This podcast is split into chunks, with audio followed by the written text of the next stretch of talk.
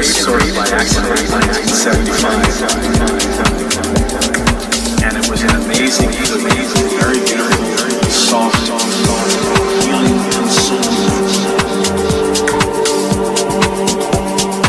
And I called it the meditation.